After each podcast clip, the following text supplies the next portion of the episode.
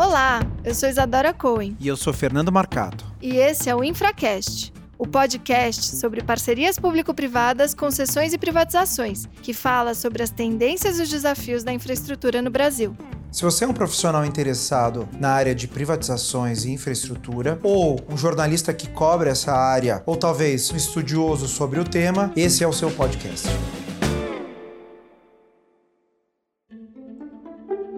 Nosso episódio de hoje faz parte da série especial do Infracast, discutindo temas relacionados ao enfrentamento da pandemia do coronavírus e os reflexos nos contratos de infraestrutura. Nosso entrevistado é Wellington Dias, governador do Piauí, que cumpre seu quarto mandato como governador naquele estado. O Piauí já é um grande parceiro do Infracast e já nos concedeu uma série de entrevistas muito interessantes, tendo se revelado um dos estados com maior protagonismo nos programas de parcerias público-privadas e concessões. Nesse episódio, o governador Wellington nos conta como vem coordenando os esforços para responder aos desafios que se apresentam e revela como o Piauí continua merecendo destaque destaque e se apresentando como um exemplo de condução de projetos de parcerias com a iniciativa privada, que se demonstraram fundamentais para o atendimento das necessidades mais prementes em tempos da Covid-19.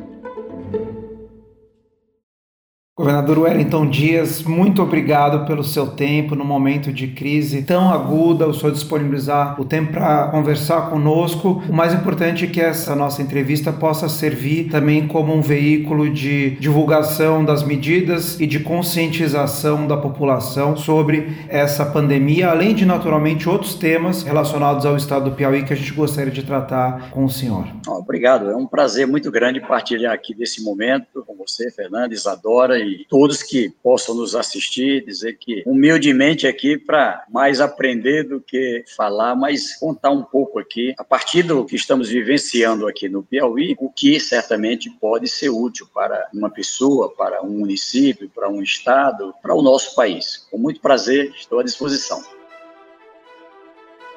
Governador, nós aqui do Infracast temos o prazer e a honra de ter vários episódios sobre o programa de parcerias do Piauí, sobre o excelente trabalho que o senhor vem desempenhando à frente desse programa e estamos constantemente acompanhando as notícias do Piauí e sabemos que a crise do coronavírus também se instala por aí e que o senhor tem tomado atitudes muito nobres e muito importantes no combate a essa crise. O senhor pode contar um pouquinho pra gente sobre o Hospital de Campanha campanha, sobre as medidas que o governo vem adotando e que o senhor vem liderando de forma tão exemplar? Olha, uma das constatações que a gente tem dessa experiência com o Covid-19 é a importância do nosso sistema, não só único, mas integrado de saúde. Poder, num estado como o Piauí ou qualquer lugar do Brasil, se a autoridade assim desejar, quase que no automático, praticamente, para contar ao mesmo tempo com toda a rede municipal, estadual, federal e contar com o setor privado e também as entidades filantrópicas. Ou seja, é um sistema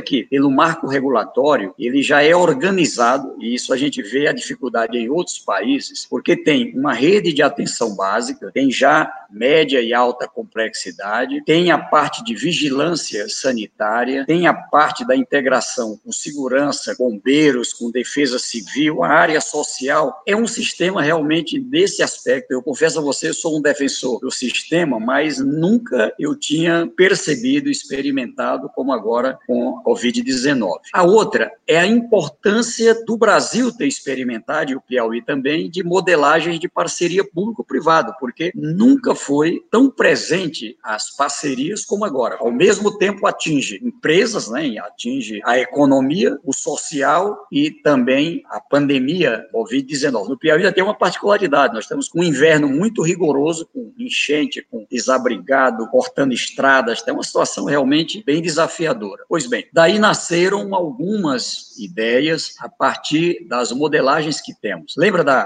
parceria com nossa SEASA? Hoje é uma grande parceira na na área da alimentação. Lembra do Piauí Conectado? Hoje é um grande parceiro. Eu preciso para fazer telemedicina, para implantar um aplicativo extraordinário que a gente está lançando aqui. Depois você vai baixar aí no seu celular, monitora Covid-19. É um sistema Nordeste, fizemos com a Google, com a Apple, com várias. Vai estar disponibilizado agora para o Brasil inteiro, mas o Piauí foi pioneiro junto com a Bahia. E o que, que ele tem? No nosso caso aqui, um call center com 63 médicos altamente experientes. São os profissionais com mais de 60 anos ou com alguma comorbidade que não pode ir para a linha de frente pelo risco. Então, eles vão trabalhar nesse call center, onde eles vão ter, através do celular, a pessoa baixa no celular o monitora COVID-19 e ele vai poder fazer uma consulta online, ele vendo o médico e o médico vendo o paciente, como nós estamos aqui. E com isso, o que, que vai acontecer? Você tem tosse, você tem febre, você tem algum problema, é hipertenso, é diabético, tem alguma comorbidade, a partir daí faz uma classificação e eu preciso ter como acionar online o médico lá de mil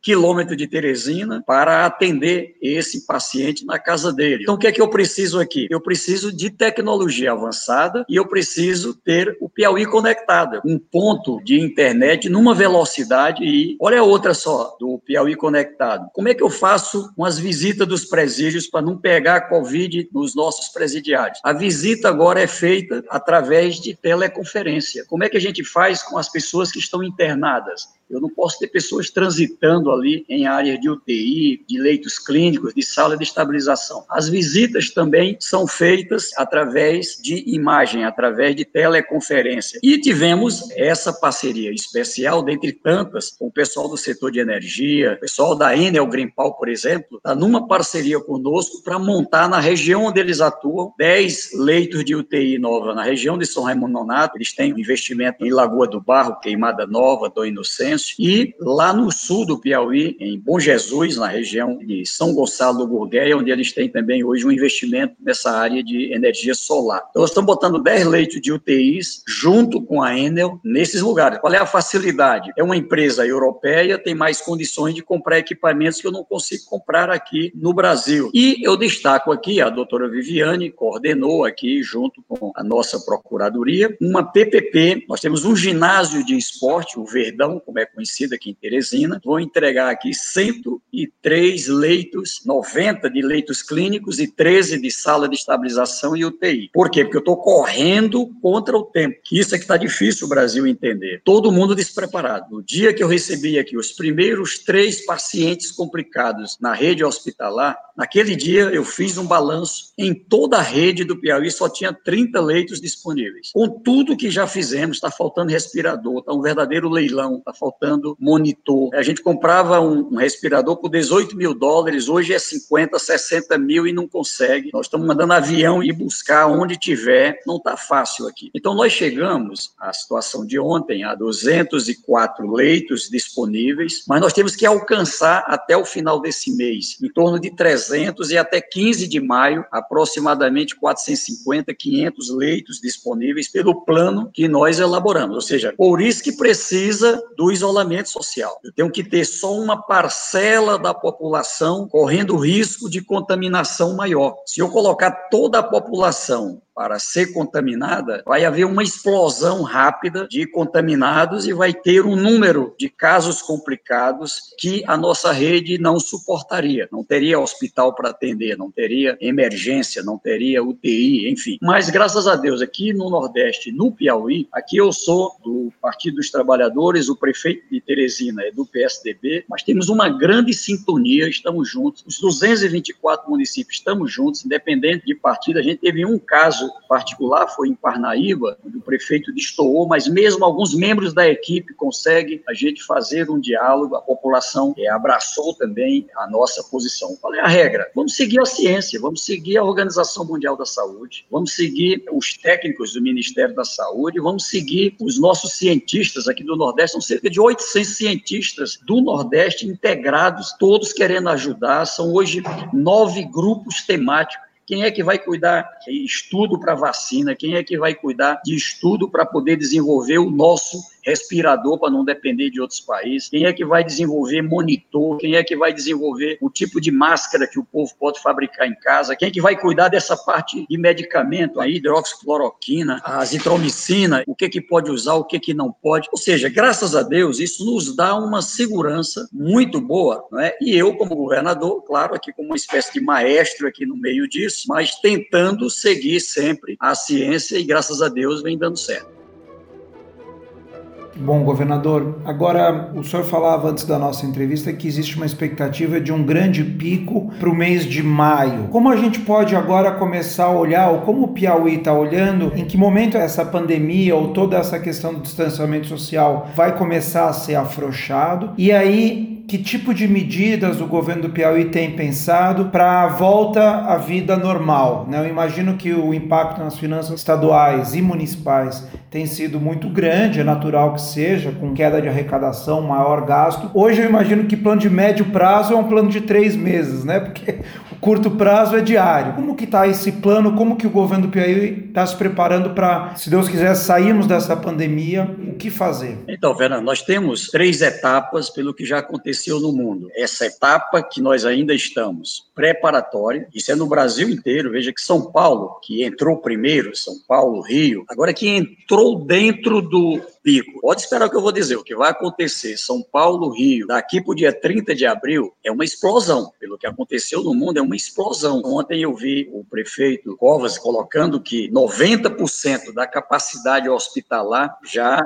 estava preenchida. Olha só que situação. E agora é que está crescendo, ela vai crescer mesmo. Ontem eu vi aí a gente já com 200 óbitos em um dia e ainda não chegamos no pico. Olha o que eu estou lhe dizendo, nós vamos chegar a mil óbitos num dia no que aconteceu com outros países. Ou seja, cinco dias, cinco mil óbitos. Aquilo que está lá em Nova York, que está na Itália, que está na Espanha, nós ainda não chegamos. Eu não quero assustar as pessoas. Eu estou apenas prevenindo da realidade. O meu estado, só para vocês saberem, nós nos preparamos para 18 mil óbitos se a gente não tivesse feito as medidas que tomamos. É só o Piauí, para a gente ter uma noção. É o que o Imperial College apontou de estudos, era quem tinha a maior condição de estudos nos Estados Unidos. E o que, que fizemos? Vamos trabalhar primeiro para ter o isolamento social. No isolamento social, até para você, a Isadora, para o público aqui compreender, qual é a lógica? A lógica é portas abertas com entrada de pessoas de distintos lugares. Então, por que, que eu tenho que ter um cuidado com aeroportos? Porque aqui entra pessoas de vários lugares do mundo e do Brasil. Preciso ter, então, todo um cuidado. Nós adotamos aqui, depois veio uma medida do governo do presidente Bolsonaro impedindo, que atrapalhou, foi quando a gente teve entrada. O Piauí estava se segurando sem ter Covid-19. Aí, ali, quando teve aquela medida provisória, dizendo que o Estado não tinha competência de obrigar isolamento social nos aeroportos, isso durou mais ou menos quatro dias, até que o Supremo derrubou, o que, que aconteceu ali? Nós tivemos um caso vindo do Rio de Janeiro, três de São Paulo e um da China. Só que um caso Fernando. Transmite para a família, transmite para as pessoas do trabalho. Só um caso, o Marcelo, ele é um âncora da Rede Globo Nacional, é piauiense. Eu posso citar porque ele tornou-se público, fechou a Globo no Piauí. E isso faltando exames, a gente tendo que organizar laboratórios que não tinha, etc, etc. Então você tem que trocar pneu com o carro andando. Você consegue imaginar? Aquilo que o Congresso aprovou, economia de guerra, não são só duas palavras, é uma realidade, é uma guerra, uma guerra contra um vírus que está matando e eu tenho que organizar a minha frente de preparação, o exército de médicos, de profissionais, eu tenho que equipar esse exército com EPI, com máscara cirúrgica, com avental, eu tenho que ter respirador, eu tenho que ter UTI, eu tenho, ou seja, são as armas que nós temos para vencer o coronavírus. Eu tenho que comprar medicamento que não está fácil para poder suprir os nossos estoques, ou seja, o fato é que a gente trabalhou no primeiro momento. As barreiras, ou seja, quem entrar no Piauí, seja no aeroporto, seja em uma BR, seja numa rodovia, seja de trem, seja pelo mar, quem entrar vai para o isolamento social. Isso é o que nos deu uma segurança. Nós vamos abrir os serviços que são essenciais no setor público, por isso saúde, segurança, do setor privado também, as farmácias, supermercado, onde vende alimento, carne, distribuidoras, comércio, transportadoras, etc. Por que, que você fecha um shopping? Porque o shopping é uma área que entra inúmeras pessoas de diferentes regiões de uma cidade e você não sabe quem está contaminado. Ah, mas eu não estou com sintoma. Tá bom, o coronavírus é assintomático para algumas pessoas. Ah, mas eu estou sentindo só uma gripezinha, só uma febre, estou tomando um analgésico. Tá bom, mas pode estar tá com coronavírus. E ali é uma gotícula de saliva que vem na roupa, que vem, que tanto transmite para você e você ainda leva para casa, tá certo? Então, é para evitar isso, para evitar uma contaminação em massa, que adotamos essas medidas. Graças a Deus deu certo. Nos cálculos pelos exames, o Piauí fechou ontem com 75 casos confirmados, com oito óbitos. Na rede hospitalar, mais ou menos mil leitos clínicos disponíveis. Hoje deve estar chegando a 240 leitos de UTI sala de estabilização. Só para você ter uma ideia. Por que nós vamos aumentar? Nós compramos 80 respiradores há mais ou menos 30 dias atrás, uma compra que a gente fez no Nordeste. A empresa que nos vendeu é americana, comprou da China, chegou nos Estados Unidos, o presidente Trump pum, trancou lá 80 respiradores, 10 mil exames. Aí compramos 59 respiradores de outro. O Ministério da Saúde bloqueou lá com Receita Federal. Aí eu liguei para o ministro Mandetta, não é possível, pelo amor de Deus, como é que o Ministério da Saúde está bloqueando uma compra dentro do país do próprio Piauí, não, foi liberado antes de ontem, para você ter uma ideia, que agora vamos usar para instalar. Mandei uma aeronave e buscar em São Paulo. Então, estou lhe contando isso para você entender o desafio, que é o seguinte: na verdade, o que, que vai fazer o Piauí e o Brasil sair mais cedo da crise? Tem um impacto na economia, sim, porque para 60% da economia do Piauí, comércio, turismo, etc., os restaurantes, os bares, tudo que para, nessa hora é menos receita para o empreendedor. O empreendedor tem dificuldades financeiras, ele tem prejuízos, ele perde, isso aí tudo eu sei. Agora, é a vida. Do outro lado, não entra receita para o Estado. A gente já teve queda em março, mas ainda refletiu a receita de janeiro, fevereiro, tá certo? Agora, é, em abril, a previsão é de uma queda aqui entre 30% e 40%. Aí eu não entendo que a gente pediu. Quem pode emitir moeda é o governo nacional, pode emitir título, pode fazer moeda. O que, que a gente propôs? Faz um seguro. Aliás, o próprio presidente Bolsonaro propôs compensar o fundo de participação. Só que o fundo de participação é uma receita até menor, ela é mais ou menos 40% da nossa receita. A maior receita é o ICMS. Então, havia necessidade de ter a compensação do ICMS. O Congresso, através da Câmara, num debate que todo mundo acompanhou, vai, não vem, é, é farra fiscal. Seja, imagina a gente aqui olhando para isso, ainda tem que aguentar isso. Além da guerra contra o coronavírus, uma guerra interna com autoridades dentro do Brasil. E a consequência é que a gente conseguiu agora aprovar na Câmara, estamos aguardando a posição do Senado. Se houver uma demora, Fernando, olha o que eu vou lhe dizer aqui para todo o Brasil: é fatal. Ontem eu tive aqui que adotar um conjunto de oito medidas, cortando na cara, cortando do meu salário, 15% do salário do governador, de vice, dos secretários, dos cargos em comissão, adiando o pagamento de férias, adiando um conjunto de despesas, reduzindo, adequando a receita, o repasse aos poderes, tá certo? Suspendendo uma série de obras que tinha, suspendendo compras, um corte de mais ou menos 220, 230 milhões, para quê? Para eu poder ter dinheiro de prosseguir com mais UTI, para poder alcançar esse objetivo. Em resumo, como não tem vacina, e vai demorar ainda alguns meses para ter vacina, como não tem remédio ainda adequado, acho que talvez aqui a gente tenha avanço nos próximos meses também, qual é então a saída? De um lado, isolamento, para ganhar tempo, para poder ampliar a capacidade de atendimento. Ou seja, se eu tiver uma capacidade maior, eu posso liberar mais gente. Nós estamos trabalhando para dobrar a capacidade de atendimento na rede de saúde total do Estado. Ou seja, toda a nossa capacidade aqui era mais ou menos 500, 600 leitos de UTI. Nós vamos ter outros 500 a mais por conta do coronavírus. Por quê? Porque a população continua tendo outros problemas. Tem acidente, tem que atender. Tem gente que teve um ataque cardíaco, tem que atender e nem é coronavírus. Ou seja, a vida continua. Então, veja, o que, que nós estamos trabalhando? Se eu chegar aqui no Piauí por volta 15 de maio, com uma estrutura de atendimento o dobro do que era lá atrás, uma pessoa, quando entra para UTI de coronavírus, ele fica pelo menos três semanas ali ocupando aquele leito.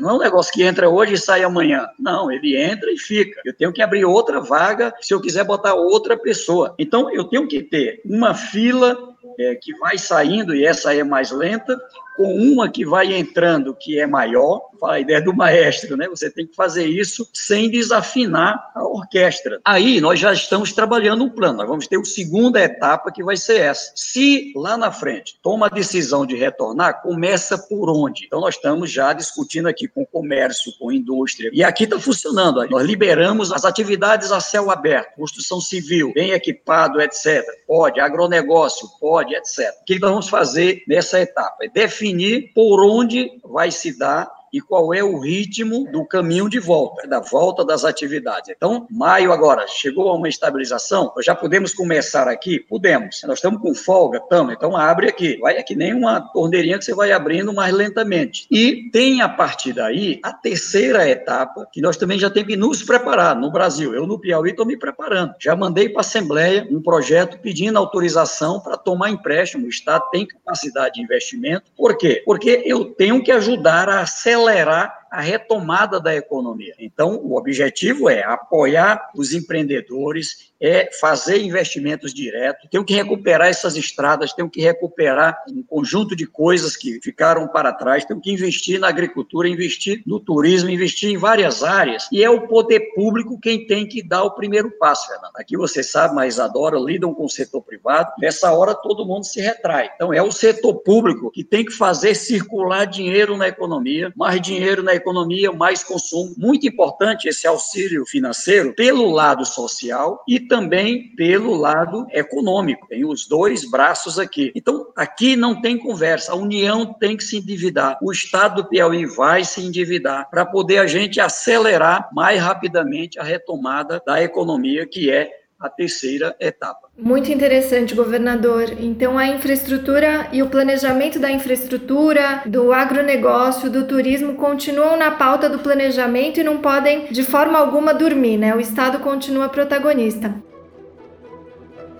Governador, o senhor é uma grande liderança, tanto em âmbito estadual, com os diversos municípios do Piauí, também numa frente nacional, no próprio partido, e é com certeza uma grande e exemplar liderança aí no consórcio Nordeste, né? O senhor tem também uma trajetória muito interessante e sabe muito bem dialogar com o legislativo. Nos contou um pouco das medidas que vêm sendo tomadas em todas as frentes dos diversos poderes, mas nessa questão da arte articulação interfederativa. Conta um pouquinho para a gente, governador, como é que tem sido o diálogo dentro do consórcio Nordeste e a frente que o consórcio tem feito também junto ao governo federal e a coordenação dos esforços para o enfrentamento da crise e para a retomada da economia. Olha, Isadora, eu estou no quarto mandato de governador. E já desde o segundo mandato, eu senti a necessidade de ter um instrumento como esse, que graças a Deus temos aqui na região, que é o Consórcio Nordeste. Ela é uma pessoa jurídica que representa ao mesmo tempo nove estados, 55 milhões de brasileiros, e isso nos abre uma relação extraordinária. Veja que nós podemos dialogar com o embaixador da Alemanha, com o governo da Alemanha, para comprar equipamentos de forma direta, com o embaixador da China por que, que a China é fundamental? Não tem sentido o Brasil ter guerra com a China, pelo amor de Deus. A China é um país que entrou primeiro. Ele é hoje quem tem uma capacidade de produção sem ter a situação que outros estão, é, tem a experiência e, uai, a gente precisa aqui de ter parceria com eles para a compra de exame, de EPI, etc, etc. Assim como vamos ter daqui a pouco com a França, que se Deus quiser vai sair, com os Estados Unidos, que daqui a pouco vai sair também. O que eu tenho aqui é buscado dialogar com, por exemplo, o Jaime, que é representante do Brasil na Organização Mundial da Saúde. Nós temos linha direta com a Organização Mundial da Saúde. O que está acontecendo de novo? Essa coisa de máscara,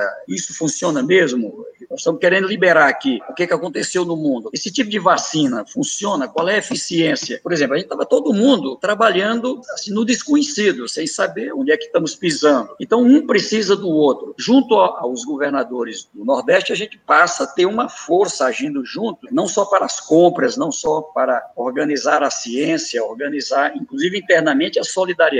Um comprou exame, o outro está faltando, manda para o outro. Um comprou respirador, o outro está faltando manda para o outro. Ou seja, isso aqui tem sido fundamental. Além disso, nós temos uma relação com os outros governadores, em que também temos um peso pela experiência que é, muitos aqui têm, independente de partido. Não interessa essa hora qual é o partido do Dória, qual é o partido do Iltzer, qual é o partido do Ibanês, do Caiado, não interessa. Aqui agora nós somos Brasil, então nós temos que trabalhar juntos. No Congresso Nacional, foi muito importante. A gente deu, de certa forma, muita força aqui com o presidente Rodrigo Maia, cobrando dele: olha, presidente, vai ter colapso. Se tiver colapso nos estados e municípios, e tem risco ainda de ter, o que, que vai acontecer? Vão fechar os hospitais, vão fechar tudo. Se amanhecer o dia, não tem como pagar as pessoas, não tem como comprar insumos, não tem como botar gasolina nas ambulâncias. Ou seja, isso não pode acontecer. Foi isso que fez o presidente Rodrigo Maia, os líderes, adotarem uma posição e a gente ajudando aqui com os municípios, os estados. Olha, quantos votos aí do Piauí? Conversa com o deputado Fulano, conversa com. Agora nós estamos tratando no Senado. Então, é uma operação realmente muito delicada. É uma pena a gente ver o Ministério da Saúde fragilizado nesse instante. Eu percebo que a equipe técnica sabe o que precisa, porque nos apresentou. Quem foi que teve mais tensionamento com a China do que o Trump? Mas pega 28 cargueiros, vai lá na China e compra o que tiver lá: vacina, EPI, compra o que for necessário. É isso que a gente queria que o Brasil tivesse feito. O Brasil vai lá na Alemanha, vai aonde tiver e traz. Por quê? Porque isso seria mais fácil. Nós estamos fazendo pelo consórcio Nordeste, alguns estados também, mas isso era melhor feito pelo Brasil inteiro correto? Então, nesse diálogo, o que é que eu tenho ponderado? Vamos deixar a política de lado. Olha, por que é que está tratando a eleição de 2022 de governador ou de presidente da República se nós estamos vendo as pessoas morrer agora em 2020? Então, agora vamos cuidar de 2020. 2020 colocar todas as disputas partidárias da política de lado, tem que juntar setor público e setor privado para que a gente possa dar as mãos. Aliás, se você conhecer aí a moçada do Banco Itaú, me ajude aí ver se dessa importante disponibilização que colocaram, não precisa ser nem dinheiro. Tem como comprar respirador, doar para o Piauí? Nós estamos precisando, desesperadamente precisando de respirador, monitor, EPI, que é aquele equipamento de proteção individual. Por quê? À medida que mais municípios têm comprovação de coronavírus, eu tenho que equipar as pessoas para evitar contaminação. Eu lhe digo assim, na minha opinião, nós vamos precisar, o Brasil mudar. Ainda não mudou, viu, Isadora? Ontem eu estava conversando alguns governadores, colegas meus, e eu digo para você, o governo agora, isso que o Congresso aprovou não serve, tem que mandar uma outra proposta. Meu Deus. Não, porque o dinheiro aqui vai desequilibrar os estados. Uai, vai desequilibrar sim, vai desequilibrar o estado, vai desequilibrar o país, vai desequilibrar empresas, vai desequilibrar pessoas. Ué, quem é que não sabe disso? Agora, é a vida. Depois a gente trata das outras coisas, é a vida. E olha o que eu vou lhe dizer aqui, nesse dia, e o que eu estou lhe dizendo aqui é novidade, eu não contei isso para ninguém. Os próximos 30 dias decisivos para o Piauí e para o Brasil. O que vai acontecer de hoje até 30 de abril é decisivo para São Paulo, para Rio, que começou primeiro. Até por volta do dia 15, dia 18 de maio, é decisivo para a região como o Piauí, onde chegou um pouco depois. Eu estou olhando lá para o que aconteceu nos outros países. Quando eu pego o que aconteceu Alemanha, Itália, França, Coreia, quatro países, em situações diferentes. O que que tem em comum? Ela começa aqui baixinho até aqui 10, 10 mil pessoas contaminadas. De 10 mil, 30 dias estava com 10 milhões. É isso que faz o coronavírus. E aqui no meio, você tem pelo menos 0,2, 0,4% que complica. É verdade que para muita gente é fraquinho, é verdade. É verdade que é assintomático, é verdade. Mas é ruim também porque ele nem sabe estar tá transmitindo. Essa aqui é a covardia do vírus. Então, com essas palavras, eu queria falar aqui com o coração, para poder tocar o coração de outras pessoas, para entender, porque não é fácil, todo mundo me ordenando a ficar em casa. Mas é isso, ficar em casa nesse instante é necessário para evitar a contaminação. Agora, não pode, assim, ter o tempo e o Estado, o município, perder esse tempo. Eu não quero perder a janela de oportunidade que o meu povo aqui está me dando. Se você olha nos mapas, a gente tem ficado sempre aqui entre os 10 com a melhor performance nacional. Já chegamos a primeiro lugar, segundo, terceiro, enfim, na área do isolamento social. E aqui, eu lhe digo, quero fazer com muita responsabilidade. Por quê? Porque é a vida. Eu quero sair com muito menos, muito abaixo desse 18 mil mortes que foi projetado para o meu estado. Poxa, governador, o senhor, como sempre, muito nos inspira. Como eu disse, uma grande liderança. Nós somos muito admirados da sua trajetória, de como conduz as situações de crise de forma exemplar e com tanta gentileza, sempre olhando para o social, para quem mais sofre. Gostaríamos de agradecer imensamente por essas palavras, pelo seu tempo, pela gentileza de ter falado para nós do Infracast, para os nossos ouvintes. Mais uma vez, somos pura honra da sua presença e agradecimento pelo exemplo e pela liderança e por essa gentileza. Muito obrigada, governador, por nos prestigiar. Um grande abraço, muito obrigada. Obrigado. Aqui teve um poeta paraibano, né, nem do Piauí, e ele fez uma música belíssima, um forró, vou mandar para vocês. Canta, governador, que a gente sabe que o senhor canta. Ele diz: Quem diria que um dia um, o gesto de não te abraçar ou te beijar fosse uma prova de amor? que lindo. Então veja só, aquele gesto da saudação com as mãos, do abraço, ele hoje é um gesto de amor. Então o que eu peço aqui, me despedindo e agradecendo pela amizade, agradecendo pelo carinho, por essa oportunidade e a todas as pessoas que possam nos acompanhar daqui. Veja, não teve nenhuma intenção minha de assustar ninguém. Eu acho que o tempo dirá o que vai acontecer daqui a 15 dias, daqui a 30 dias, vai fazer você dizer: olha, aquele cara não estava querendo me assustar, não. Estou sofrendo muito com o que acontece ali em Manaus, que acontece aqui em Fortaleza, aqui do meu lado, em Pernambuco, em São Paulo ou no Rio. Isso mexe com o meu coração, mexe com a gente aqui também no Piauí. E o que eu digo é que nós vamos sair dessa, nós vamos vencer. Então, nesse momento, o que você puder ajudar ao outro, tá? Alguém que precisa de alimento, é alguém que precisa de roupa, precisa de uma palavra às vezes, precisa de uma orientação, precisa de um abrigo, ajudar essa população extraordinária. Quanto a gente vê agora, o quanto é importante cada médico, cada enfermeira, cada profissional da vigilância sanitária, da segurança de cada área, até para, vamos dizer assim, que a gente seja correto com eles que estão arriscando a vida. Meu filho é médico, ele está com dois bebezinhos, eu sou avô de um casal gêmeos, né, o Arthur e a e eu vejo ele sai para trabalhar e não consegue mais voltar para casa para não trazer coronavírus, porque ele é médico, ele tá, trabalha lá no hospital, um setor de muito risco. Eu aqui tive que alugar hotéis para receber essas pessoas. Nós estamos colocando dinheiro do Estado, aquilo que era merenda escolar, alimento, nós estamos mandando para as pessoas é, através de um aplicativo na conta para não ter esse contato. Então, o que pessoas empresas, governo, que cada um puder fazer é fundamental. Mais do que nunca, aquilo que Jesus Cristo nos ensina: amar ao próximo, fazer ao próximo como a si mesmo. Então, nunca foi tão verdadeiro essa palavra, né? e eu encerro com isso, deixando aqui o meu abraço, o carinho do povo do Piauí, a certeza que vamos vencer, vamos dar a volta por cima, vamos voltar a nos dar as mãos, a nos abraçar, a nos beijar, vamos comemorar, vamos fazer com muita alegria e vamos reconstruir tudo aquilo, reconstruir a vida das pessoas, das famílias, dos municípios, dos estados, das empresas, ou seja, o Brasil ter aí esse mundo de oportunidades. Eu acho que a gente aprendeu muito também. Eu estou todo diferente do que eu era, estou até todo tecnológico, tá certo? Aquilo que eu não aprendi na tribo, estou aprendendo agora com o coronavírus. Então, um grande abraço, Deus abençoe e obrigado aqui por esse momento. Obrigado, governador, muito obrigado mesmo. Boa sorte aí no combate. Esse podcast teve a produção de Heavy Drops Media e coordenação executiva de Vivian Semer e Gabriel Farrardo.